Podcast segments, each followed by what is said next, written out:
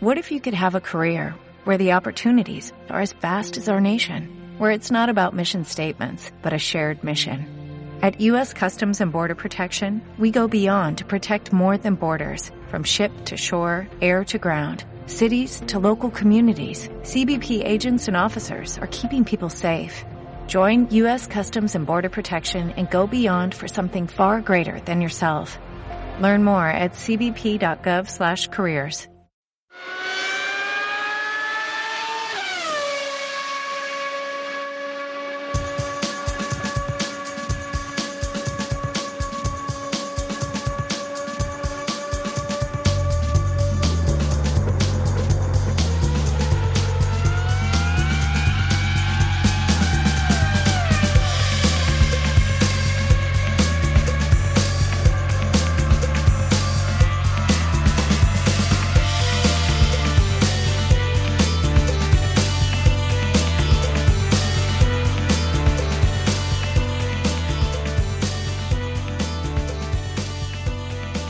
tardes, buenas noches amigos. Estamos acá en el podcast número 3 o 4, me corrigen, 4, ¿no? Motorlat Indicar. Eh, me acompañan Facu Ferreira desde Nueva York y este, Fernando Alonso, nuestro Fernando Alonso, no el español, este, desde México, Ciudad de México. Eh, bueno, la cuarta, el cuarto episodio de- del podcast Indicar de Motorlat. Lo estamos haciendo los martes, creo que va a quedar fijo los martes. Me parece que está bueno, estamos tranquilos, tenemos tiempo de hacer este podcast café, bastante relajado, bastante tranquilos, para hablar de una categoría que nos gusta mucho, que es indicar. Eh, si bien este fin de semana tuvimos Fórmula 1 con bastantes eh, polémicas, o una polémica bastante fuerte el día domingo, el día sábado por la noche, tarde-noche de Texas, tuvimos en el, eh, en el óvalo de Texas tuvimos el- la carrera, la- los 600 kilómetros de, Texas, en donde ganó Joseph Newgarden.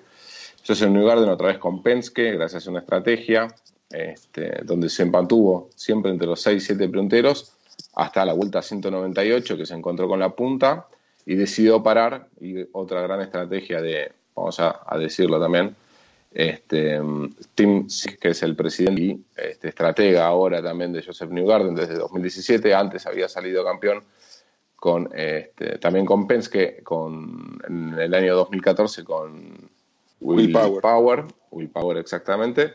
Bueno, lograron otra vez y otra, eh, otra vez la victoria, tercera victoria de la temporada para Joseph Newgarden con el equipo Penske, eh, cuarta para el equipo Penske, quinta, perdón, para el equipo Penske porque ganó las 500 millas de Indianápolis y otra vez le gana a Alexander Rossi. Otra vez Rossi segundo, otra vez Rossi atrás de, de New Garden y ya está soñando, ¿no? Rossi con New Garden, con los hombres de Penske ya está soñando.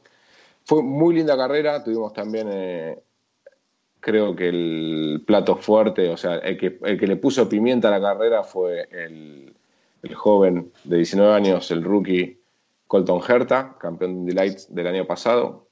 No, perdón, subcampeón de Indy Lights del año pasado. Y bueno, muchachos, ¿cómo están? ¿Cómo andan? Creo que este es el, el- les doy pie para que, que arranquemos. Creo que empecemos a hablar de la carrera, este, que yo la disfruté mucho. Lindo, lindo horario sábado por la noche, ¿no? ¿Cómo lo vieron? Hola, buenas tardes, buenas noches, buenas lo que Buenas sea. tardes, Fer. Este, pues primero que nada, no sé si anotaste las porras de la semana pasada. Eh, no, no hice la tarea. ¿Quién Pues ganó? claro, yo. Bueno, Según tiene yo, un punto Fer, yo. Facu. ¿eh? Bueno, tiene un punto Fer, Facu. Tenemos que chequearlo ahora, pero... Sí, sí, sí. No, sí, Yo no me tengo que- acuerdo, ¿eh? Yo no me Eh, acuerdo. Yo, no yo creo seguro. que fui yo, pero pues al- al- habrá que checarlo. Este, y la verdad es que New Garden sigue mostrando esa consistencia que, que es algo que él dijo que necesitaba para este año, eh, que el auto estuviera ahí, que, que los engranajes del equipo estuvieran en la posición adecuada. Y, pues yo creo que es el tono de esta temporada. Aunque no ha estado siempre en primer lugar, eh, está repitiendo lo de Dixon de- del año pasado, estar exactamente en los puntos importantes y sacando las victorias cuando, cuando son necesarias. Cuando parece que se empieza a decaer, es cuando saca la victoria y vuelve a, mm. posicionarse. Sí, tal cual. Fue, fue ya, ya fue elocuente la, la carrera del otro día, la victoria. Si bien, eh, o sea, sobre, sobre el final, si bien en los Chevrolet eh, no tenían la potencia que, tenían los Honda, sí, sí tienen más velocidad final, pero se ve que no para este tipo de óvalos no tenían la potencia. De hecho, los 5 o 6 primeros durante toda la carrera fueron Honda. Eh, Rossi se rindió al final en las últimas dos, tres vueltas, lo dejó ir, a pesar de los intentos por fuera en la curva 1, Facu. Bueno, yo creo que algo más aparte de eso, eh, perdón que me meta antes que Facu, pero... No, sí, me porque Facu se cayó, no sé qué le pasó. no, pero lo que iba a decir es que mm, creo que, que hay que analizar, ahorita yo no tengo los, los, elementos suficientes para afirmar lo que voy a decir, pero es una teoría ah. que tengo. Eh, parece ser que el, que, el, que el motor Honda está funcionando mejor en carrera. Este, está como calibrado y está ayudando a los pilotos a, a, poder pelear y, a estar ahí este, con el tráfico. Mm, ahorita después de que, que, dé sus opiniones, eh, Facu, hablaré un poco de lo que dijo New Garden. Estuve escuchando sus palabras con el podcast de, de Marshall Pruitt, donde fue muy específico en, exactamente cuáles fueron las claves para él, de cómo, cómo está yendo su, su, temporada. Pero creo que en el lado de los motores, este, Honda está haciendo un trabajo más hacia la carrera y Chevrolet está buscando más esa velocidad punta, como tú dices, para, para en la clasificación hacer una diferencia, que es algo que, en la historia del automovilismo se ha dado por mucho tiempo, ¿no? Hay quien se enfoca a hacer el auto más rápido una vuelta y cuando estás enfrente, pues te facilita mucho las cosas y quien, y, y, hay quien estando este, detrás va a construir siempre su ritmo este, de esa manera. Sí, de hecho, en, eh, en Indianápolis inclusive mejoraron muchísimo los Honda, este, cuando en clasificación este, era prácticamente todo para Chevrolet. Se notaba que los Chevrolet funcionaban mucho mejor. Facu, ¿estás? Sí, sí, acá estoy, acá estoy. No, te preguntaba cómo viste las últimas vueltas. Yo te preguntaba, bueno, que, que, Rossi le entregó la carrera al final. Se rindió Rossi. Vimos un Rossi muy este, yo diría con un lenguaje ya eh, fastidiado, ¿no? En los pits ahí en Texas. Bueno, lo que pasa es que el, óvalo era un, si bien es un óvalo que no es tan, es una, milla y media, es un óvalo que el, sector de sobrepaso es la salida, es, la recta principal con la curva 1 y el, auto de, New Garden tenía ese plus de velocidad que tienen los, los motores Chevrolet y yo creo que llegó un momento que ya Rossi dijo, bueno, ya está, pienso en el campeonato, segundo, sumo. Eh, ya vimos cómo se fueron afuera eh, este, Dixon y Herta, vamos a sumar. Y yo creo que no lo. Creo que podríamos haber corrido 10 vueltas más y no le iba a pasar. Estaba muy firme el, auto de, New Garden y, y mismo New Garden también. Sí, es que es, lo que digo siempre también en el podcast de Fórmula 1, cuando hablan de, de Vettel y, los errores de Vettel y la consistencia de Hamilton. Acá pasa lo mismo, o sea, New Garden tiene la consistencia de que le viene saliendo todo eh, eh, en pits, eh, digamos, siempre se las arreglan para que New Garden esté peleando la carrera. Era el tapado hasta la vuelta 190, era el tapado en sexto 7, de hecho venía peleando con Payenó y, y se las arreglaron para dejarlo otra vez en punta. Fíjense que en la vuelta 196, 197 paran todos los punteros. En ese, en ese momento venían Dixon en punta y, Rossi lo venía siguiendo. También venía mm, eh, Hunter Ray, venía que, bueno, Hunter Ray lo había dejado pasar a Rossi para que lo vaya a, buscar a Dixon. Esos eran los tres punteros de la carrera, tres motores Honda, como, como bien decíamos, ¿no?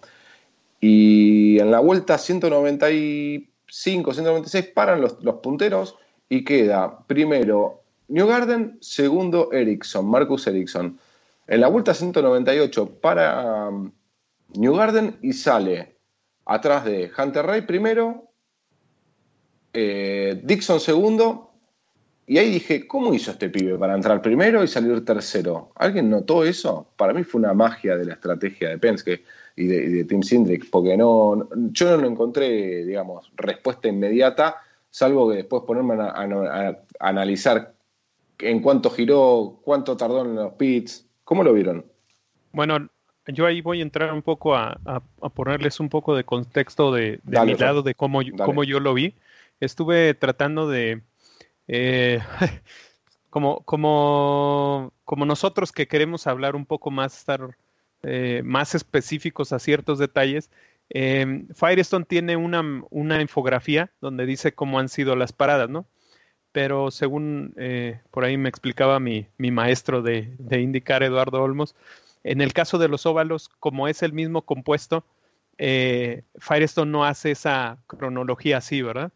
Entonces, este, es difícil ver exactamente la vuelta a vuelta necesita uno estar eh, apuntando en carrera. Pero la cosa aquí fue lo que yo escuché con, con, con eh, Pruitt en su podcast, que hablaba New Garden acerca de cómo había hecho el planteamiento. Decían que pues sí, obviamente lo estratégico ha sido lo fuerte, pero él decía que tienen una reunión antes de carrera, como, todos como todos los equipos, donde hablan de todas las estrategias.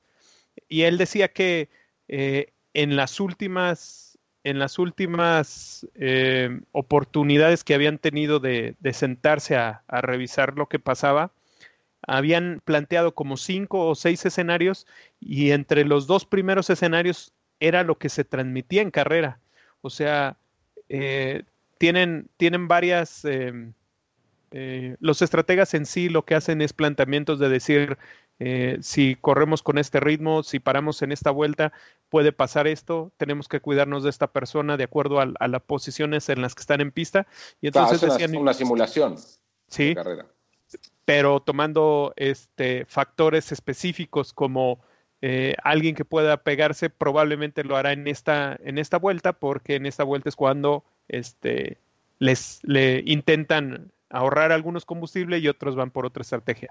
Pero él decía eh, New Garden decía que, que, lo que le había pasado es que incluso en esta carrera, la estrategia que, había, que los había hecho ganar, la habían analizado como la segunda estrategia de carrera. Entonces, cuando está viendo lo que está pasando en pista y él empieza a guardar un poco de, de, de sus llantas, más que nada plantea esa estrategia que él cuida las llantas, y entonces cuando le toca este, apretar y llegar a la punta, que es su segunda y última parada, cuando él está en punta ya cambia completamente. Él dice que el problema en su auto era que no andaba tan bien en, en, tráfico y no le permitía ir más adelante, pero la estrategia estaba planteada para que él saliera adelante y ya con aire limpio empezara a desplegar su velocidad, que al final fue lo que pasó.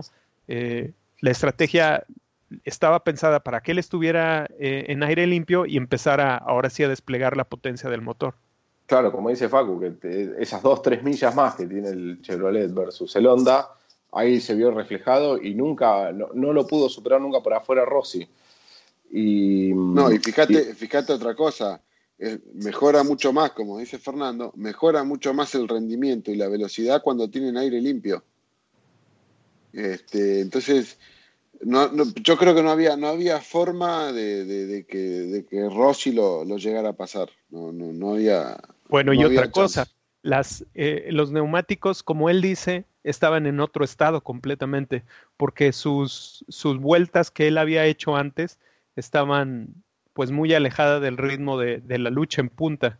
Cuando, cuando ocurre la amarilla, que es el, el momento de, del golpe, este, de... Dos, vuelta 229, ¿la de Hinkley o la de...? sí, la de, No, no, no, es la de, la de Hinkley, porque él toca contra el muro, este, y ahí es donde él pierde, sale esa, esa amarilla, él va, él toma el, liderato con Dixon detrás. Claro. Y la de Hinkley 160, 170 fue el golpe de Hinkley. Más o menos. Ahí, entonces la, la, pues al final nos dimos cuenta de eso, o sea, cuando tú tienes preparado un auto, que yo creo que esa es, esa es la, fortaleza de Penske ahora, o sea, su auto cuando tiene espacio para, para, para poder eh, desarrollar como, como ellos quieren, o sea, este, frenar en los puntos que necesitan, eh, acelerar y, tener aire limpio, el, el, coche se vuelve muy bueno. y contra lo de Rossi, o incluso hablemos de lo de Herta, que sus autos estaban completamente hechos para el tráfico. Uno los veía y, la capacidad de abrirse o cerrarse o ir por el hueco, luego frenar, era increíble. Sí, de hecho, pasar auto por afuera. Sí, y, se vio, y se vio también que había, por Heathcliff y Sack Beach también tenían autos para el tráfico. De hecho, cuando se salen de la huella por el mismo tráfico, se van afuera los dos y se, se producen las banderas amarillas. Eh, yo creo que el, primer punto del que tenemos que hablar, así como Fórmula 1 tuvo una, una cosa que, que, destaca y que hace que todos opinemos, yo creo que en, en, nuestro caso, el caso de lo de Takuma Sato, donde él estaba liderando bastante bien, había, se había quedado con la pole sorpresivamente. Yo, yo escribí el relato y, cuando, cuando pasó nadie esperaba eso. estábamos esperando que los que vinieran lo, lo, bajaran y nadie pudo igualar su velocidad. Y, y de hecho creo que escuché a Takuma decir que, que, que, todo le había salido, o sea, que el, que el feeling del auto lo tenía exactamente. Entonces, este, cuando estás en carrera y estás viendo la, la increíble capacidad que tiene de, porque se trata de administrar en, en, una carrera de óvalos de tantas vueltas, administrar la punta de que el combustible no, no sea un factor tan grande. Y, Takuma iba muy bien. Y al momento de entrar a pits, no sé si fue exactamente el punto en que perdió la, la concentración o qué pasó. Y yo, mira, yo discutí eh, para que para entrar en, eh, digamos, en escena, en, lo que fue el accidente, para detallarlo un poco para los quienes nos están escuchando, es Takuma Sato venía liderando, como dice Fer, la carrera desde la pole, sorpresivamente, y la venía liderando con solvencia, o sea, venía contundente el ritmo del japonés. Y cuando entra a boxes, vuelta ahí en la, en la ventana, la primera parada boxes, la, la ventana del 55 a la 65, eh, entra su cajón pasado y le pega a un mecánico. Cuando le pega un mecánico, obviamente, pierde dos vueltas en, en, pits, pierde dos vueltas y obviamente la fiscalización de la carrera lo penaliza con una parada más, tiene que parar en boxes y después volver a salir, por lo, cuanto, por lo tanto Takuma pierde tres vueltas, pierde totalmente el hilo de la carrera Takuma. Ahora, yo lo que hablaba con Facu es, me, extraña, Takuma Sato tiene 45 años. Eh, ¿Cuántas carreras en el lomo tiene Takuma, tanto de Indy, tanto de Fórmula 1? Eh, digo, ¿un profesional puede cometer semejante error poniendo en riesgo a su propio equipo? Más allá de la carrera. Pasemos, o sea, dejémoslo de lado la carrera. Sí, se puede. Sí, claro. Este, Will Power hace poco también se pasó y, el mecánico, el mecánico, el, mecánico de, de Penske con una, con una experiencia bárbara en, la, en, pista y en su trabajo, lo disimuló muy bien. Saca el pie se hace el tonto. Se hace el distraído, pero claro, bueno, acá, acá era un poco difícil de, de, hacerse el distraído porque lo, lo, lo, lo atropelló directamente.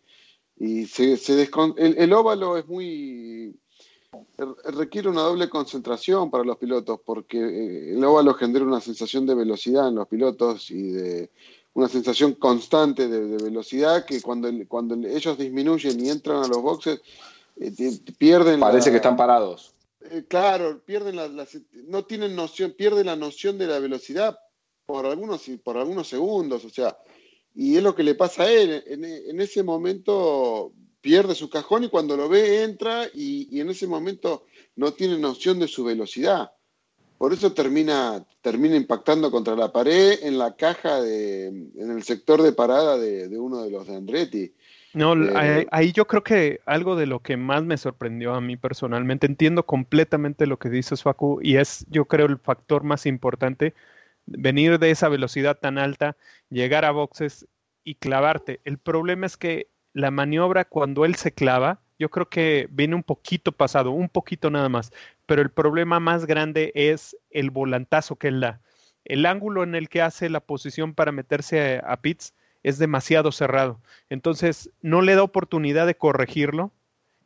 Y cuando él eh, endereza para, para, como quien dice, estacionarse, el, espacio es muy reducido para el que el mecánico incluso intente brincar, como dicen, eh, que, simulaba alguien más el, accidente. Aquí era imposible, el, el, mecánico no, no alcanza ni siquiera a, brincar, o sea, no, no, tiene espacio a dónde ir. Entonces lo, lo golpea, lo levanta un poco de, de, la parte de arriba del, podríamos decir, del, ah, del cuerpo del ala trasera del auto y cuando pega sobre la pared queda sobre uno de los cables del, de, la, de la manguera neumática del, para cambiar el, eh, bueno la pistola perdón.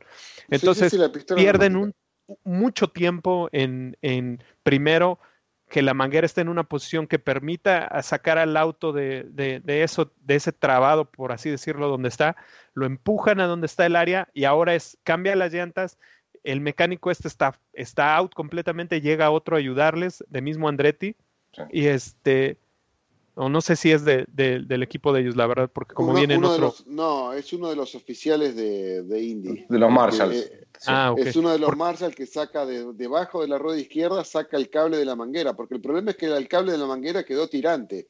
Y si el auto se mueve, sale, sale la, la pistola, digamos, disparada, de, cierta manera, este, volviendo para el, para, el, para el mismo sector de, de, boxes de, de, Takuma Sato. O sea, era, eh, fue una, una, cosa, o sea, es muy raro que pase, pero bueno. No, y, y, eh, sabes, eso que estás diciendo, porque luego, luego se ve que el mecánico, o bueno, esa persona en amarillo, no sabe exactamente qué hacer. O sea, llega un momento en el que ya todos acabaron y él dice, ah, yo también cambio llanta, ¿no?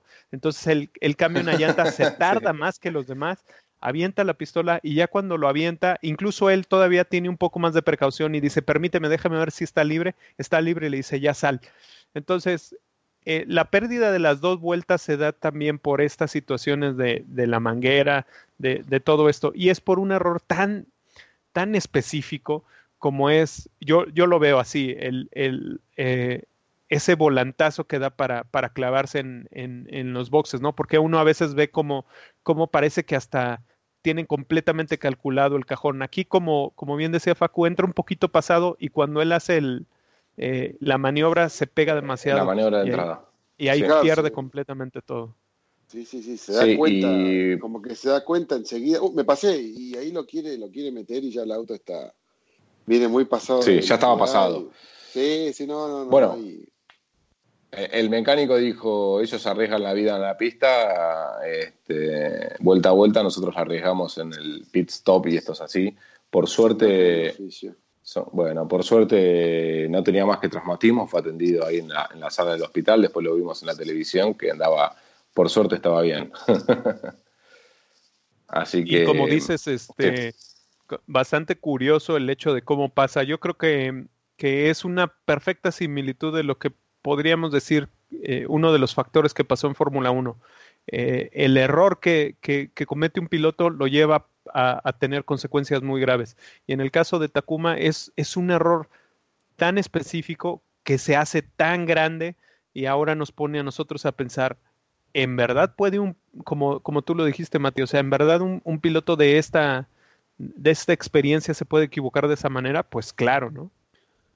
Una, cortita. Eh, el, otro día me preguntaban por qué los, las personas que la que coloca el combustible o la que cambia los neumáticos lleva casco. Bueno, este, el otro día les mandé el, el video de cómo cae de cabeza esta persona después de ser atropellada y creo que explica bastante bien por qué llevan un casco de, iguales, cabeza. de iguales características, eh, pero, pero abierto, como se llama, open face, eh, pero de las mismas características de las que usa el piloto, ¿no es cierto? Si no tenía casco, caía de cabeza y creo que el, final era otro. Sí, bueno, por suerte no pasó más nada, no pasó nada grave, o sea, fue atendido inmediatamente, solo traumatismos y ya estaba bien y quería volver a trabajar, pero bueno, la gente de indicar no lo dejó, eh, en sano juicio no lo dejó volver a trabajar, ¿no? Le dijo, no, eh, calmate, anda, anda a tomar algo, hermano, ¿no? sí, la adrenalina del momento. Fíjate que, que, algo que quería yo eh, narrar que me pareció, o sea, increíble fue el hecho de, de lo que pasa con, con Beach cuando pierde un poco el auto, se va contra el muro. Y me acordé mucho de lo que alguna vez platiqué con, con Facundo de en, el, en el caso de lo de Juncos, este, cuando Kaiser pierde el auto, parece que lo recupera y, me decía Facu, no, es que lo recuperó en un momento. Este, en, e, en este accidente con Beach te das cuenta cuando en verdad el, el piloto logra eh, volver a controlar el, el eh, tener control sobre sus acciones, ¿no? Porque golpea, gira, él lo controla para ponerlo en un punto donde no se vuelva a ir hacia a la pared interior, ni, ni siquiera este, regrese al muro donde golpeó y, se queda parado, ¿no? Porque en el primer golpe rompe la suspensión derecha, pero le da suficiente tiempo para que los que vienen detrás eh, lo pueden esquivar, él salva el auto y se hace una bandera amarilla. Y en verdad es muy notorio la, habilidad que tiene el piloto y cómo, cómo pudo este, todas, las, todas las cosas este, caer exactamente en, en lugar para que pasara esto. Contra lo que pasó después con Hinchcliffe, que hace una maniobra muy parecida él sí toca fuerte contra el muro y entonces regresa, regresa hacia el interior, pero él ya no puede, por, por, la, por la, la, fuerza con la que impacta en el, en el muro exterior, se va directo con, contra el interior con, con mucha fuerza y ahí también se hace esta amarilla que es la que hace que New Garden suba. Parecía mucho peor el golpe de Heathcliff, parecía un golpazo tremendo. Cuando la, cámara, la, cámara vuelve, cuando cuando el auto ya pegó, cuando el, entre el paredón interno, y, se abre desparramando humo y líquidos, y dijimos, yo pensé que fue un palazo, dije, uy, qué piña. Pero sí, sí, pero, pero, dale, Facu, No, no, que lo que me llamó la atención que después en la cámara de dentro del auto es como que cuando pega contra el interior de la pared, la cabeza ni se mueve. Es como que fue, no fue un golpe, o sea, uno ve el auto y se destruye pero, pero ve el, movimiento de la, de la, cabeza de Hinckliffe y parece que está, no. Está, sí, está fija, está rígida. Está, está rígida. Sí, me pareció impresionante eso. Sí, yo en el accidente de, de yo lo que vi es que él va por afuera, intenta ir por afuera en una maniobra y superando a Rossi, corríjanme, intenta superar a, a Rossi y lo que le pasa es que se encuentra un rezagado en su línea y ahí es como que desacelera y pierde el auto. No sé si ustedes vieron lo mismo. Se encuentra con Pigot. Pigot venía adelante con vueltas menos y mm, él lo supera a Rossi por afuera y viene, viene con, una, con, un, con una velocidad, digamos, viene en el ritmo. Viste que en, las clasificaciones acá se usa por promedio, en el superóvalo, porque llega un momento que tienen que llegar después de una vuelta o dos vueltas es donde el auto llega al, promedio a fondo, digamos, de velocidad. Y Hinckley venía a fondo de la velocidad y se, lo, y se calcula que se lo va a encontrar en la recta, ya una vez entrando en la recta a Pigot, pero se lo encuentra antes. Cuando, se lo, cuando se le encuentra, eh, digamos, adentro de la curva, es como que desacelera para acomodar el auto y salir acelerando para entrar en la succión de Pigot. Al desacelerar el auto se le va la parte sucia y pierde, la, y pierde el, cuando el auto desacelera, pierde carga el tren, el, tren delantero, se va al eje trasero y bueno, ahí es donde pierde el, eje trasero también. Eh, con mucha más fuerza que lo que le pasó a Zach Beach, que fue una maniobra bastante parecida. Sí, la piña fue fuerte. ¿eh? Sí, claro que fue fuerte, sí. La piña de Hinckley fue fuerte, o sea, para mí lo que le pasa es eso, que él eh, se encuentra con Pigot, se le va el auto, como decís vos, Facu, pierde el tren trasero y va inmediatamente, cruza toda la pista, por suerte para, digamos, para nadie que venía atrás, este, porque venía con bastante diferencia. O sea, en, ese caso, este, zafó, para decirlo de alguna forma. Y, que, este, y que yo creo que eh, estos dos accidentes... Eh, ahorita que estabas diciendo eso de, nadie tuvo que salvar ni nada, me recordaron a lo que pasa después, ¿no? Eh, es, esta sinfonía de, de, ¿cómo podríamos decirlo? De cómo encontrar los espacios que trae Rossi y, y Colton Herta. Durante buena parte de la carrera, ambos pilotos estaban encontrando los espacios y se tiraban. El caso de fue notorio porque muchos de sus rebases los hizo por el exterior, donde parecía que muchos eh, no se tiraban por, por, por, temor de algo, de encontrar mal grip. Eh, estaba encontrando la clave y, y, estaba pasando muchos autos. Entonces, poco a poco fue construyendo esa como confianza que yo creo muchos de los pilotos este, van teniendo cuando logras hacer ciertos rebases por fuera. El caso, supongamos, cuando en la, en la, en la vuelta 112, aquí lo tengo anotado, sí. Eh, pasa a Rossi por fuera, este, después de que pasaron a, a Hinchcliffe. Este, esto yo creo que va, va haciendo en, en, tu cabeza, te dan una... Una, una confianza. una confianza que, que, que, es imposible de tener. Y entonces después, cuando Herta está delante de, de, Rossi, él ve que Rossi viene empujando y dice, yo también puedo empujar. Y es cuando empieza a irse sobre Dixon, ¿no? Sí, este correcto. Eso pasó, te pongo en contexto así contás el accidente.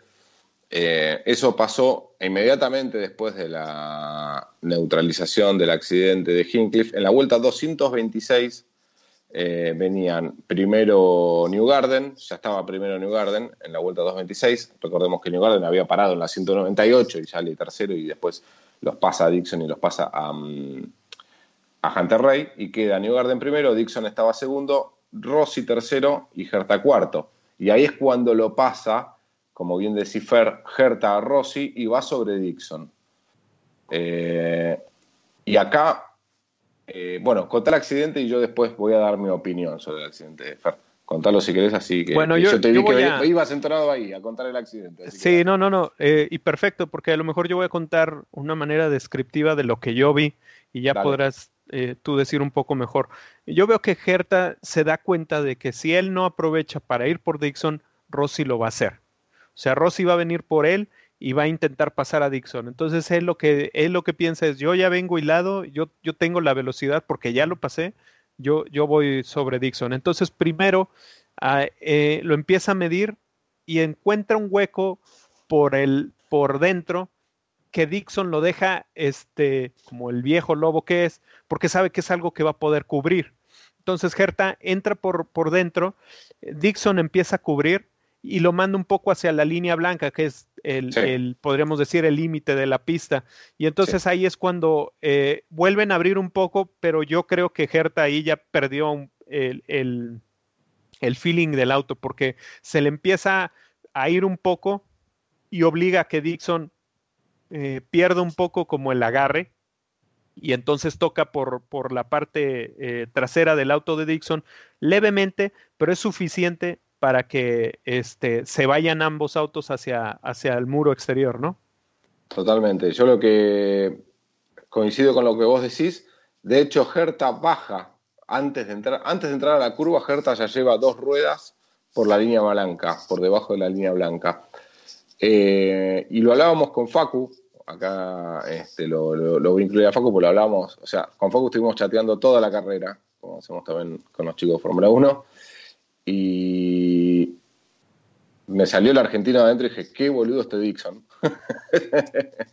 Porque, digamos, como decía Facu, si, no le ponía tanta resistencia a Herta, la carrera todavía estaba, estaba abierta. Faltaban 22 vueltas para que termine la carrera, 20 vueltas para que termine la carrera. Entonces, lo podía ir a buscar a New Garden, tranquilamente y generar y, que ellos dos, que New Garden se pelee con Her, que y New Garden se peleen y él se acerca y ya la, la lucha va a ser de a cuatro, New Garden, Herta, Dixon y Rossi. Pero no sé por qué Dixon eh, le cerró tanto la puerta.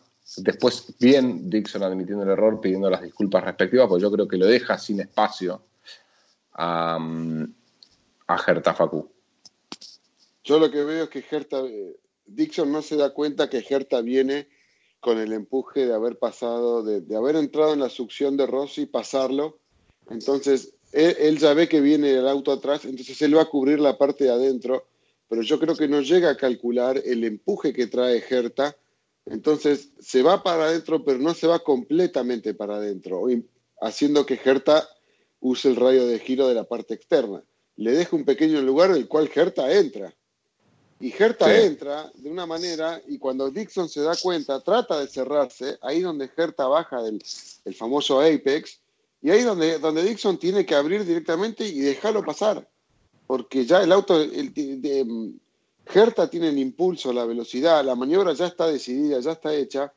Y no, hay, no, hay, no hay forma de abortar ahí. No, no hay punto atrás, porque si, si, si se paran el freno Herta, el auto se le cruza y lo pierde y se va a la pared. Y el, único que podía evitar la maniobra, era, en este caso, a esta velocidad, era, era Dixon, abriéndose y haciendo que, que Herta pase. Aparte, como decís vos, Herta iba, iba derecho a buscar la carrera, Herta iba por New Garden, cosa que Dixon no podía. No, yo, yo creo que ahí son diferentes eh, lecturas de la carrera. Eh, yo en, este caso en específico difiero en el hecho de que Dixon no, no tuviera la oportunidad, porque eh, Dixon ganó el año pasado y también sabe exactamente en qué punto rebasar, ¿no? Eh, también es alguien que ha estudiado mucho tiempo las estrategias y sabe en qué punto apretar o no.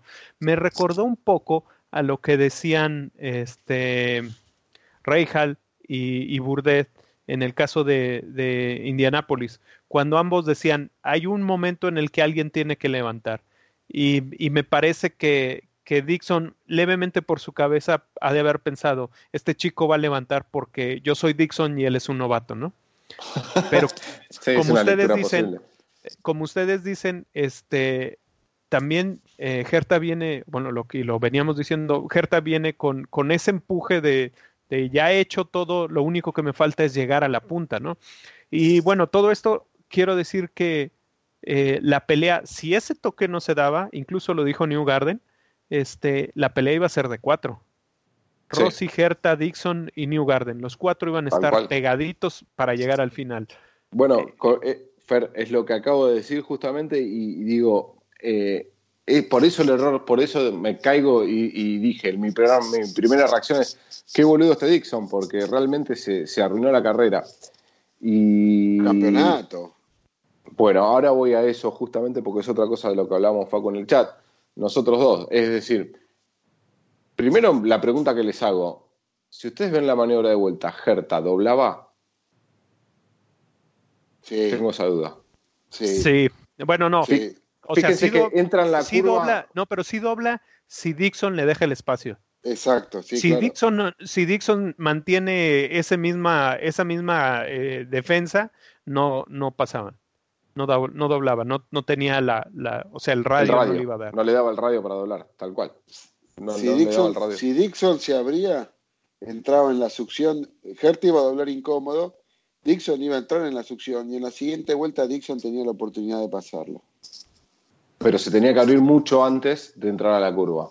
Porque se, tenía que abrir, se tenía que abrir cuando Herta pone el auto por dentro. Cuando Herta pone el auto por dentro, ahí Dixon automáticamente se tiene que ir para arriba y, preparar la maniobra una vuelta después para pasarlo a Herta. O para seguirlo a Herta en el ritmo que Herta traía, este, ya con 20 vueltas ya este, que, creo yo, ya casi ya ahí ya no iban a volver a parar y ya la carrera, como, como dicen ustedes, iba a ser de cuatro. Yo para mí la carrera iba a volver a ser de dos. Eh, porque para mí después este, Rossi lo, lo, corre a New Garden porque veníamos de bandera amarilla. Porque si no veníamos de bandera amarilla, yo no sé si Rossi lo iba a salir a correr a New Garden como lo corrió. No sé si iba a poder. Lo que estaban diciendo. De los, Chevy. Perdón, lo que iba diciendo Mati acerca de cuando Hinchcliffe pues no, tiene ningún problema, nadie viene atrás. En este caso, Rossi es el que pasa y, eh, y ve todo como espectador y dice, pasa. Y, el spotter, le, él le dice al spotter, yo no sé cómo lo hice. Y el spotter le dice, no importa cómo lo hiciste, lo importante es que sigues en carrera, ¿no? Yo creo que sí si después de la, si después de si pasaban una repetición más del, de la maniobra de Rossi, creo que Rossi lo chocaba, Gerta. Porque pasan, pasan dos o tres veces la maniobra desde el punto, desde, la, desde el auto de, de Rossi, pues si le pegó, le pega, le pega, le pega. Y baja, y cuando, cuando baja pierde el auto, y cuando entra de nuevo el, auto, el auto al, al peralte del circuito se cruza y vos sentís como cuando se cruza lo, le larga un poquito y cuando ve que el auto está recuperando acelera a fondo y lo saca de nuevo. Fue una maniobra espectacular. Y es que lo que pasa es que es, es, exactamente una de las cosas que, que, que, cuando tú, si no hubiera, si no hubiera pasado el toque, Rossi lo que está buscando es encontrar el hueco para que cuando pase Herta, él vaya detrás de Herta, ¿no? Y dejar a Dixon. Que, que, es lo que siempre pasa cuando, cuando tú empiezas a, a perder, a, pierdes un poco de succión y dejas pasar a uno, el que viene atrás probablemente también te pase. Claro, tal cual. Y fíjense que, bueno, como, como decíamos, ¿no? Si, si Dixon lo que tendría que haber hecho era abortar antes, ¿sí? Porque una, porque una vez Herta ya no tenía, digamos, eh, posibilidad de abortar la maniobra, pero una vez que llegaron los dos juntos a la curva, el toque era inminente. Y, bueno, Rossi ante esa maniobra sale, este, estamos hablando de la vuelta 229, este, Rossi sale airoso, pero con una maniobra espectacular. Y ahí dijimos, listo, bandera amarilla, quedaban 19 vueltas para el final, ¿sí? O sea que vamos a suponer que estaban 3, 4, 5 vueltas neutralizadas y va a quedar un sprint de 12 vueltas entre eh, Herta, Rossi, perdón, New Garden, Rossi y Hunter Ray, pero Hunter Ray se va a pits, este, rara lo de, lo de Hunter Ray, y eh, ahí, al final sube Graham, Graham sube, sube Graham Reich al tercer puesto. Eh, cuarto queda Ferrucci. En una maniobra, en un rueda a rueda con Ferrucci durante una vuelta y media que fue para contener el aliento. ¿eh? Sí, tremendo, tremendo. La verdad se ve que, que lo que dijo Ferrucci después de Indianápolis era muy cierto. O sea, ya le agarró, ya le agarró el feeling y, ya estaba bueno como para, para correr otro óvalo. Y, se vio, o sea, quedar cuarto con, con esos nombres ahí peleando, yo creo que, que no es cualquier cosa. No, no arrugó frente a nombres que, digamos, saben el óvalo. Y bueno, Ferrucci venía de, terminar séptimo en Indianápolis y acá termina cuarto y bueno, le alcanzó. digamos, hoy es el puntero del campeonato de rookies, de principiantes.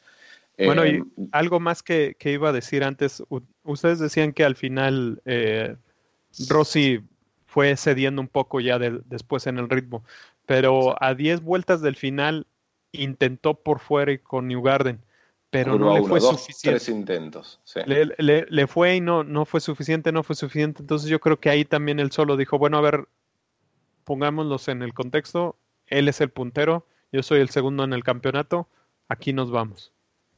Tal cual.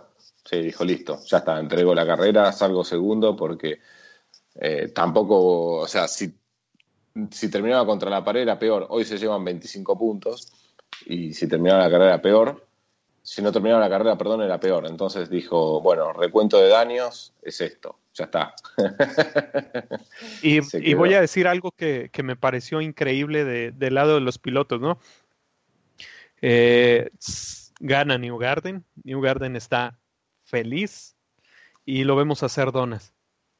Y toda la gente feliz porque él hace donas. Pero después saca indicar un video donde se escucha el audio, donde él pide permiso para hacer donas.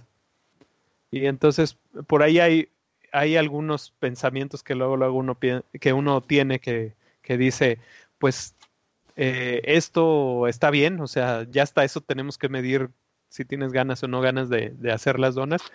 Pero escuché a, a New Garden y él decía que hasta el celebrar es muy importante, porque para hacer las donas necesitas llevar el, auto a, cierto régimen de revoluciones.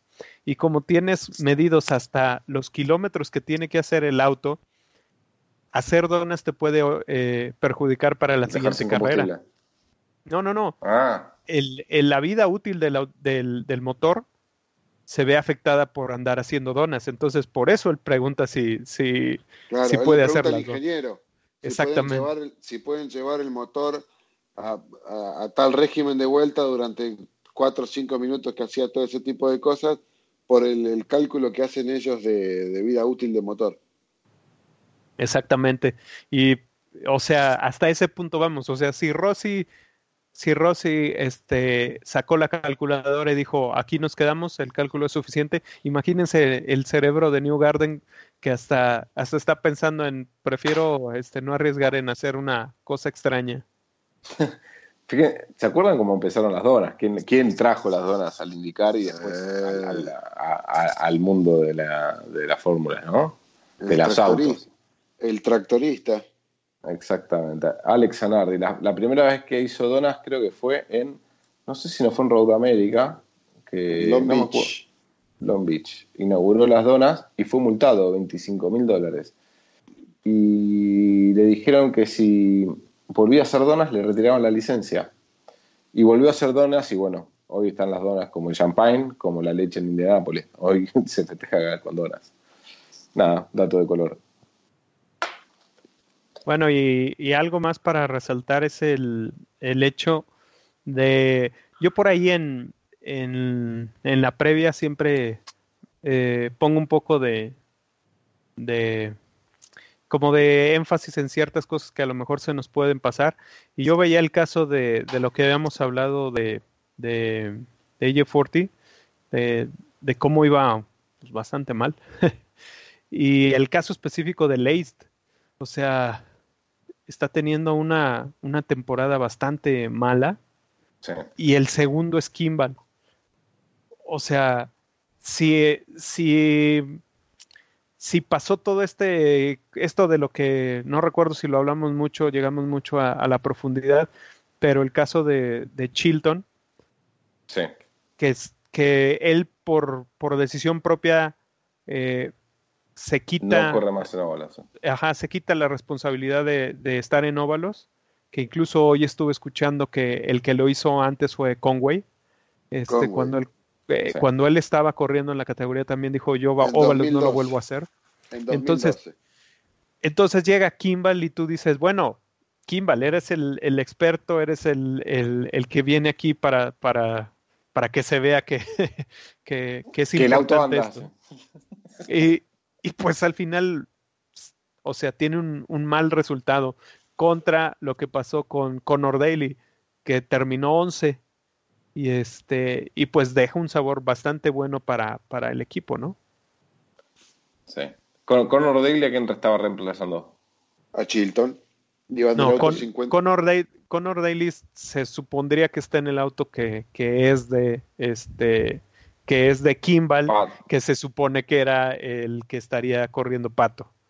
Claro, el de Pato Gordes. Y el de. Y, ok, Sí, es que el problema ahí lo tiene Carlin, ¿no? no, no el piloto que va arriba. Ah, sí. sí. Facu, para dar un cierre a la carrera, repasamos las primeras 10 posiciones entonces, ¿te parece? Vale. Bueno, ganó New Garden, el auto número 2, Chevy de Penske. Segundo, Rossi, el 27 Honda de Andretti. Tercero, Graham Rahal, del equipo propio de, su padre. Mejor resultado para Graham Rahal en lo que va del año. Auto 15 con Honda también. Cuarto Ferrucci de Dale Coyne con el auto 19 con Honda. Hunter Ray con el 28 Honda de Andretti. Pagenot con el otro con el 22 Penske también este motor Chevy. Marcus Ericsson este, con el número 7 de, otra buena carrera. Otro otro que está dando muy buenas señales. Lideró dos vueltas la carrera, estuvo puntero. Octavo quedó el otro auto de Dale Coyne, el 18 de Sebastián Bourdais, también con Honda. Noveno ya una vuelta Will Power con el auto 12 de Penske con Chevy. Qué temporada, ¿eh? Oh, y décimo, eh, Marco Andretti con el 98, Honda de Andretti también. Bueno, los tres Andretti en las primeras 10 posiciones. Em, y, los, eh, y los tres Penske también en las primeras tres posiciones. Exactamente, en, el top 10. Bueno, pregunta antes de irnos a las noticias. Power, Power y Sato, ¿perdieron el campeonato en Texas? Sato se lo complicó mucho. No te olvides que hay, quedan, quedan todavía muchos circuitos, quedan dos óvalos chicos, medio raros. Nueve carreras quedan, ¿no? sí, queda muchísimo, queda muchísimo. Falta mucho, claro, falta mucho como para decir, lo perdió. Yo creo que eh, yo no me animo a decir todavía que lo perdió quien viene séptimo u octavo en el campeonato. Hay muchos puntos en juego todavía, todo puede pasar. Yo no me, no me atrevería a decir quién, quién ya está abajo de la pelea. Bueno, al finalizar el programa repasamos el campeonato. Em, ¿Les parece si vamos con unas noticias? Yo creo que que la noticia que más importante que, ocurrió el fin de semana, relativa a lo que es indicar, relativa a México, Fer, es eh, Pato Award en los boxes de, Canadá, de Montreal, con Helmut Marco, con el doctor Marco. Eh, ¿Qué pasó, Fer? Pues pasó que no pasó nada. Eh, bueno, mira, vamos a decir primero un anuncio. ¿qué, crees que pasó? No, no, no, primero vamos a hacer un anuncio. Este, eh, lo de Patoward para nosotros ha sido una montaña rusa. Una montaña rusa porque eh, el chico, lo hemos hablado durante mucho tiempo, tiene mucho potencial, tiene, eh, tiene esa, esa garra que nos gusta tanto, ha, hecho maniobras importantes, cada que está en pista es protagonista. Eh, le ha tocado la mala oportunidad de, verse involucrado en algunos toques, entonces ha, puesto, todos, todos prendemos como, como las, la, señal para, para estar al, al, tanto de lo que le está pasando. Entonces, este, con lo que pasó este fin de semana, por ahí nosotros platicamos internamente acerca de la posibilidad de hacer un, un artículo, cosa que acabamos de hacer hace una media hora, algo así, lo acabo, lo acabo de subir. Es un artículo no, no muy extenso, pero, pero que, que tiene información. Dejé afuera. Sí, y dejé afuera bastante información porque dije, me van a odiar. pero este, pero al final. Hacer la segunda parte. Sí, para, para, no sé, no sé, pues, ahorita, ahora vamos a hablar un poco de eso y puede haber muchas partes. Bueno, eh, la cosa es que eh, sabíamos que Pato no iba a correr los, los óvalos. Hay muchos, hay muchos, este, informaciones sueltas. Yo incluso tomé como muy cierta una que escuché. Yo creo que le escuché a Pato, la verdad es que no, no, no he encontrado el, el audio donde yo recuerdo, pero este, escuché decirlo que no iba a correr los óvalos por, eh, por recomendación de Red Bull, ¿no? Claro. Pero, pero en realidad aquí lo importante es que Pato no iba a correr los óvalos. Entonces ya se sabía desde antes, desde inicio de temporada, que él no iba a estar en esta fecha. Entonces, lo más lógico era, como ya había sido anunciado como piloto de, de, del junior de Red Bull, era que estando Canadá, pues Pato iba, iba a ir al paddock. Se le vio sentado con Helmut Marco, que es la persona que lleva administrativamente, eh, pues, todo lo que tenga que ver con, con los pilotos, tanto los jóvenes pilotos como los pilotos que están en activo. Tan así es que recordemos que Marco fue el que fue y, en México eh, fue a felicitar a, a, Daniel Richardo por, por su pole y le dijo, disfrútala porque va a ser tu última pole en mucho tiempo. Tu última pole en mucho tiempo, sí. Es, eso habla mucho de cómo es eh, Marco. Es, eh, eh, te sabe reconocer, pero por el otro lado te aprieta y te aprieta lo más que puedes. Entonces, en sí lo que fue hacer Patricio Ward, según sus palabras, es ir a ver cuáles son las, las estrategias para conseguir los puntos que necesita para correr en Fórmula 1. Pato en un principio, eh, cuando hablamos con él en, a inicios de año, en, enero, yo platiqué con él varias veces y, él decía que, o sea, eh, su, su, vida era indicar y él estaba enfocado en indicar y no le importaba más que indicar. Y él quería ganar Indianápolis y iba a hacer todo lo posible para dar lo mejor. Pero ¿qué pasa cuando el futuro que, que, tienes te lo cortan? Y primero, en el caso de, eh, de ah, el equipo de Hertha, se me fue el nombre. Harding, Steinbrenner. Eh, decide que, que, el presupuesto que tienen para correr el año no les es suficiente para dos autos y entonces cortan primero a Pato. Entonces lo que hace es que su mundo se caiga, ¿no? Si, si tú, tú vienes con una idea muy fuerte, si tú tienes un plan y se te cae el plan, pues pues ya no sabes qué vas a hacer.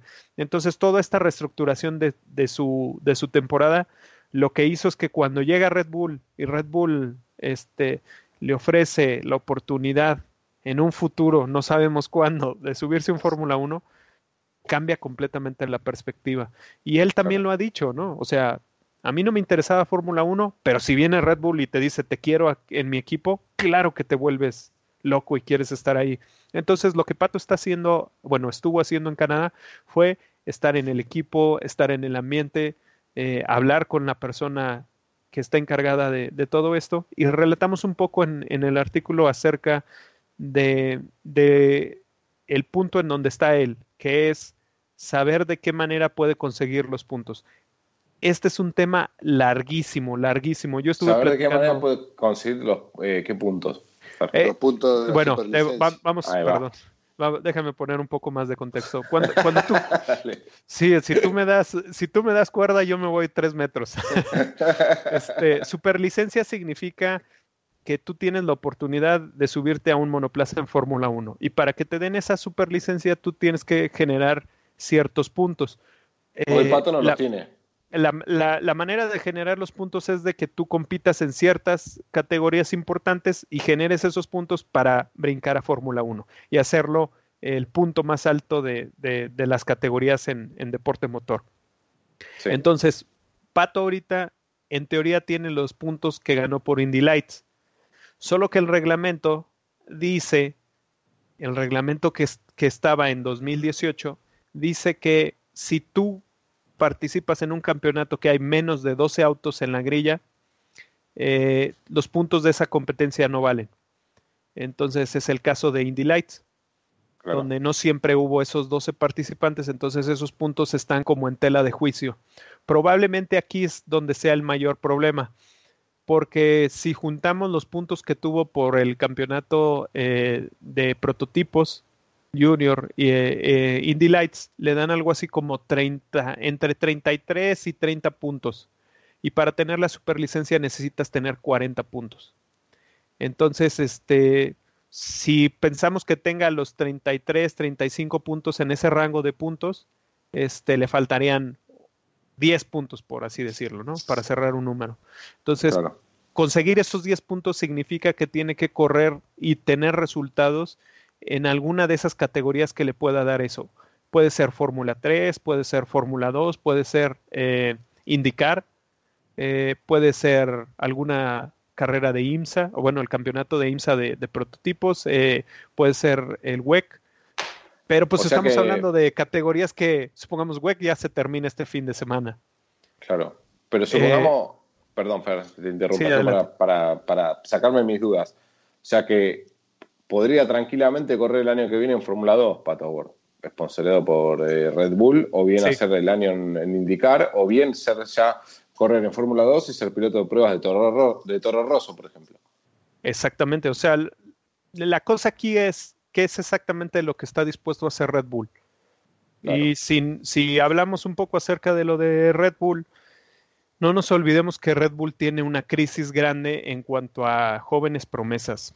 Eh, de hecho, lo estamos viendo en la parrilla de la Fórmula 1, que eh, el único que tienen hoy que es Verstappen y promete Albón, pero después este, pasa con Gasly, que, digamos que no da pie con bola Gasly, de hecho está bastante cuestionado, y Viat, bueno, lo subieron de última, ¿no? Oye, el, problema aquí está en creo que este tema lo desarrollamos en el, en el podcast que antes teníamos, eh, donde estaba también Facu, eh, donde hablábamos incluso de Dan Tictum, que es un, es un, un piloto que ha mostrado muy buenas capacidades, pero tampoco ha tenido los resultados que se necesitan. E incluso ahorita que está, él está corriendo en la Superfórmula japonesa, que es una categoría que tiene muchas similitudes a nivel aerodinámico con, con Fórmula 1. Este no ha tenido esos resultados súper impactantes que, que hagan ver que pueda tener oportunidad de subir. El otro es, un, es el piloto Matsusita, que viene del, de, de los protegidos de Honda, que está en Fórmula 2, que tampoco ha tenido este, buenas actuaciones. Entonces, si nos ponemos a pensar, pues el, el, ambiente está demasiado como enrarecido como para pensar que el próximo año alguno de ellos pueda subir a, a Red Bull. Entonces, sería un, un planteamiento más a largo plazo. Bien, o sea que esperemos que sí, eh, eh, coincido con vos, eh, está clara la crisis que tiene Red Bull en jóvenes pilotos. creo, o sea, y lo hablábamos con Facu el otro día, creo que Carlin lo llamó a Toro Rosso y le dijo, acá hay una joya. Este, lo vinieron a buscar a Pato. creo que es el momento de Pato como para hacer este, esta jugada, porque digamos, es la oportunidad de tener futuro de Fórmula 1, no la oportunidad de estar en Fórmula 1 porque todavía no, digamos, no es cierta, no, no, no, no es tan clara, pero sí es la oportunidad de tener esa, esa esperanza y nada más y nada menos que con Red Bull. Creo que es un paso que lo que le diga a Red Bull que tenga que hacer, va a tener que hacerlo, me parece a mí, es la elección correcta hoy en día. Y creo que a indicar Pato tiene las puertas abiertas para volver. Hoy ya no tiene, o sea, ya sabemos que, o ya se trascendió que no tiene más el presupuesto que, le otorgó la, la Indy por, este, por salir campeón en Indy Light, o sea, el millón de dólares que trae la Indy Light. Y bueno, creo que es el momento de ir a buscar esa posibilidad, ¿no? Para él. y hay, yo creo que este es tema para, para tocarlo más adelante, en, otro, en otra ocasión, pero el tema de Carlin está súper difícil. Este, En el sentido en el que eh, no tienen los sponsors que necesita Patricio para, para su asiento, pero también tienen dudas en, en, exactamente cómo seguir en el campeonato. O sea, ya para que el, el jefe de, de, equipos diga, no, es que yo tengo el teléfono de Betel y yo tengo el teléfono de, no sé, muchos nombres que han pasado por ahí. Pues incluso dijo el, el, nombre de Norris y dijo, yo estoy en contacto con ellos y ellos incluso si les pido que vengan a probar van a venir. Para que salgas a decir eso, quiere decir que en realidad sí tienes necesidad de, de atraer patrocinadores, ¿no? Claro, claro, claro. Y bueno, eh, lo, lo, único que lo perdamos con Facu. Sí, dale. Una, última cosa para cerrar un poco el tema. Eh, ahorita, según lo que es la posibilidad de que, de que Pato regrese a, a IndyCar está abierta. Lo único que necesita es un pequeño detalle que es presupuesto. Para mí necesito un Ganassi. Pues necesita alguien que lo apoye fuerte, porque supongamos... Un, un un Penske, un Andretti. Te voy, a decir algo, ¿no? Yo, yo analizo los hechos de acuerdo a lo que estoy viendo. O sea, no, no voy a analizar el hecho nada más porque sí, tengo que ver qué está pasando y qué me dice. El patrocinador de Herta era también patrocinador de Pato Ward. Pero ¿por qué el auto de Pato Ward nunca trajo la misma cantidad de publicidad de ese patrocinador como lo tenía Gerta? No lo sabemos. No, no lo tengo claro. Pero. Gerta tiene apellido y es americano. Permíteme.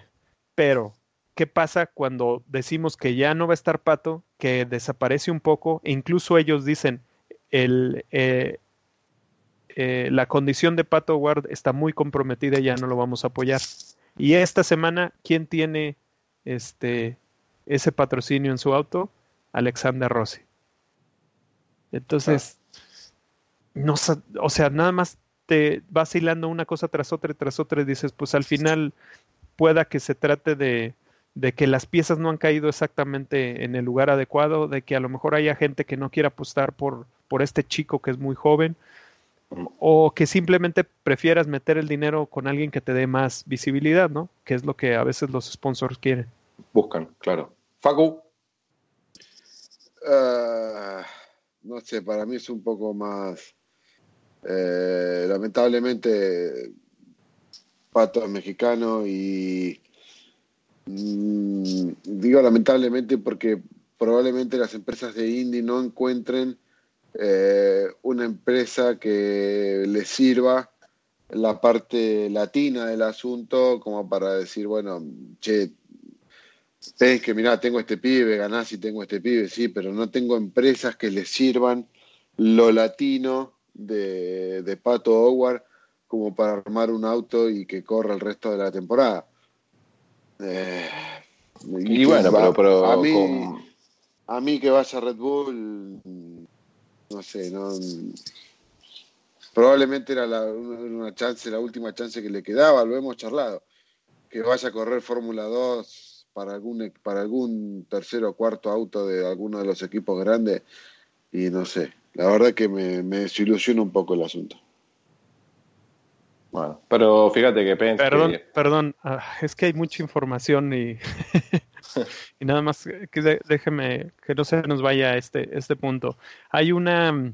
hay, un hay, un, hay un pequeño apéndice que dice que un piloto puede solicitar la licencia para practicar en prácticas libres en Fórmula 1 sin tener este, la, superlicencia. Eh, pero esto significa nada más que va a tener oportunidad de rodar en el auto, pero no le va a generar puntos para después querer la superlicencia. O sea, hay posibilidad de que Pato se, se suba al auto. A un auto puede ser un toro roso, pero este, eso es decisión de Red Bull, ¿no? Y Red Bull no tiene interés en patrocinar a un piloto, más bien en patrocinar a un auto que corre en indicar. O sea, porque mucha gente dice, bueno, pues Red Bull que le ponga la, el, eh, este, pues sus, sus colores al auto y ya, ¿no? Pero, pero lo que implica, el, el, dinero que implica eso a Red Bull no le interesa. Sí, la llama Schecter, una época, Red Bull tenía el auto, el, auto de zona Schecter. Sí, lo hizo, lo hizo también en NASCAR con Scott Speed y tampoco le funcionó. El mercado probablemente no, no le sirve. La inversión no le justifica el mercado probablemente. Sí. Pero bueno, una lástima para mí es un atractivo, tener, era al menos un atractivo tener a, a Pato Howard en, en Indy, IndyCar. Ojalá que, este, por más que sea complejo, ojalá que encuentre la vuelta y bueno, que sea lo mejor para el futuro de, de Pato. Eh, para, para, cerrar, dos noticias, repaso. Eh, leí en varios medios americanos que se estaba viendo hacer un cabeza a cabeza con, con Indy, eh, entre Indy y, y NASCAR eh, motivo lo que estuvimos viendo en las tribunas, ¿no? Con Facu fuimos a, Austin, había poca gente. El otro día vimos en Texas que había poca gente. Y el otro día en. Uh, se me fue, donde fue la carrera de NASCAR, hubo poca gente también. Hay una baja de público, de audiencia en los autódromos en Estados Unidos. Y NBC se está haciendo un poco cargo de esto para, digamos, está llevando adelante este proyecto para, para hacer este, una carrera cabeza a cabeza, ¿no? ¿Qué significaría tener el mismo fin de semana las dos categorías? Em, después, otra noticia que trascendió es que este año se le vence el contrato a Pocono, Pocono Raceway, y, podría llegar a ser su último año. Y otra noticia también que, vi en los medios este, de afuera, que, se, se, pudo leer este, esta semana, es que eh, el equipo AJ Foyt, eh, si bien tiene un ingeniero que creo que se lo sacaron a Andretti, no han podido torcer el, rumbo del equipo AJ Foyt. Este, terminaron 17 y 18 el año pasado, este año vienen más o menos igual en el campeonato con este, Matthew List y mm, Tony Cannon. Y que necesitan resultados y están armando el 2020 de cara, o sea, están planificando de cara a 2020 completamente diferente. Eh, Facu, ¿leíste algo del cabeza a cabeza con NASCAR? ¿Qué opinas? NASCAR se está viniendo, está teniendo muchos problemas. El año pasado el presidente de NASCAR fue eh, detenido por conducir, se dijo en primero, en principio en estado de ebriedad, parece que era otra historia el asunto acá en Long Island, en el estado de Nueva York, se hizo cargo de la NASCAR su tío, están con muchos problemas, han perdido muchos sponsors de, mucho nivel. Por otro lado, también leí que, la gente en los autódromos no hay, no están los ídolos de siempre. La, categoría ha tenido algunos problemas para eh, con el tema del retiro de yo le digo lo que, lo que leí lo que, lo que a mí me parece. Era muy caro los salarios de Jeff Gordon, entonces lo pusieron en la televisión para que siga yendo a los autódromos, pero no para que corra. Eh, era muy caro el salario de, de Dale Earnhardt Jr., está yendo a las transmisiones, pero no está corriendo. La gente quería ver a sus ídolos correr y de repente los tiene de, traje y corbata este, comentando la carrera y no en pista. Y los los que han tomado la posta de estos ídolos todavía no tienen esa chapa de ídolo, esa, esa matrícula de ídolos aún, entonces es como que hay un vacío ahí entre que la categoría, entre que ha perdido muchos sponsors y, el tema este de los ídolos, la gente es como que empezó a, bueno, a no, ir a los autódromos, digamos, no, no, no está siendo tan concurrida las, las carreras como lo eran hasta hace unos años atrás. Sí, yo creo que es un, problema mundial, ¿no? Que está teniendo el automovilismo. salvo, salvo carreras, a ver, salvo Gran Premio de Mónaco, salvo Indy 500, salvo 24 horas de Le Mans, eh, carreras icónicas como el Gran Premio de Silverstone. Eh, el resto, eh, la gente está perdiendo un poco de interés en el automovilismo. Y, a, mí, en ese caso, Mati, yo quisiera decir que, el problema es que eh, en este sentido tienes que ver que, el, el, público es muy dinámico. Entonces, supongamos, si hiciera indicar el día de mañana una carrera en México con Patricio Guard, se llena. Pero no puedes hacer la planificación de un día a otro y mover la carrera para allá. Que podríamos decir que esto es lo que pasa en Fórmula 1, ¿no? O sea, nadie va a Alemania. Qué raro. O sea, tienen a Mercedes, tienen a, a Hulkenberg, tienen a, a Vettel. O sea, no van en Alemania, pero la gente quiere a, una carrera en, en, los Países Bajos, en Holanda, porque están Verstappen y Verstappen está arrasando gente a todos lados. Entonces, este, a, lo mejor el problema es que, que, hay que saber exactamente cómo, cómo moverlo, ¿no? Alguien decía que eh, un, periodista muy conocido de Fórmula 1 eh, decía que si tú hacías dos carreras en, en, Inglaterra, las dos se iban a llenar. Nada más tenías que eh, encontrar el tiempo adecuado para que no, se, no quedaran tan juntas, ¿no? Entonces, hay, eh, probablemente la cosa está en encontrar dónde está el mercado y que, que la gente que, que, se encarga de dar el dinero en verdad esté convencida de eso. Porque regresemos al, al tema del que venimos hablando. Eh, ¿Tú crees que no haya mucha gente queriendo comprar playeras, gorras de Pato Guard, ir a, a, a los circuitos a verlo? Claro que lo hay, el problema es que, ¿cómo haces para que esos patrocinadores, un ejemplo tan sencillo, ¿cómo puede ser que Telmex no apoye a Patricio Guard? Porque no es un tema de nada más, sí firmo y doy dinero, o sea, es un, es un tema complejo, ¿no? Y yo creo que es el mismo caso ahora lo que están hablando en NASCAR. Yo no veo NASCAR en absoluto, o sea, prendo la tele, si está la NASCAR, la veo un momento y ya. Pero no sé quién lo gano. vámonos. La, la cosa es esta, este, si yo que, que me gusta el, el, automovilismo no me engancho, aunque hay un mexicano, veo cómo, cómo le fue al mexicano, veo en qué posición está y ya nada más. No, no me engancho. Ahora, ¿cómo es el público que, que durante muchos años ha estado ahí? Y, y me refiero a esto porque es, es, es, un tema de análisis mucho más profundo que no tiene solo que ver con, con un factor, es, es un factor, son factores muy grandes y son globales, ¿no? Bueno, las eh, carreras dejaron, las carreras dejaron de ser espectaculares y esto pasó a nivel mundial. Bueno, Ah, no, no, yo no creo eso, ¿eh? Yo no creo que las carreras dejen les propongo lo siguiente, porque si no, no terminamos más. Les propongo lo siguiente. Tema para... Eh, el jueves que viene tenemos la previa de... Mm, uy, de Road America. Así que vamos a hablar 20 minutos de la previa y podemos hablar de qué pasa con el automovilismo que está dejando gente, de hecho pasa acá en Argentina, la gente deja de ir al autódromo. Eh, nos tenemos que ir, muchachos. Este, así que lo único que me falta es que Facu entregue eh, cómo está el campeonato de indicar y cuándo es la próxima carrera. Bueno, el, campeonato está New Garden de Penske adelante con 367 puntos, tres victorias y una pole. Segundo está Rossi de Andretti con 342 puntos, una victoria y dos pole. Vallenó de Penske tercero con 319. Eh, bueno, tiene dos victorias, ya sabemos, y una pole en Indianápolis. Dixon de Ganassi está cuarto con 278 puntos ganó, tiene una victoria, la de Detroit, y Takuma Sato está quinto, 272 puntos, tiene dos poles, la de Barber y la de Texas el fin de semana pasado, y la victoria de Barber. ¿A cuántos puntos quedó, quedaron eh, Dixon y Sato? Dixon quedó.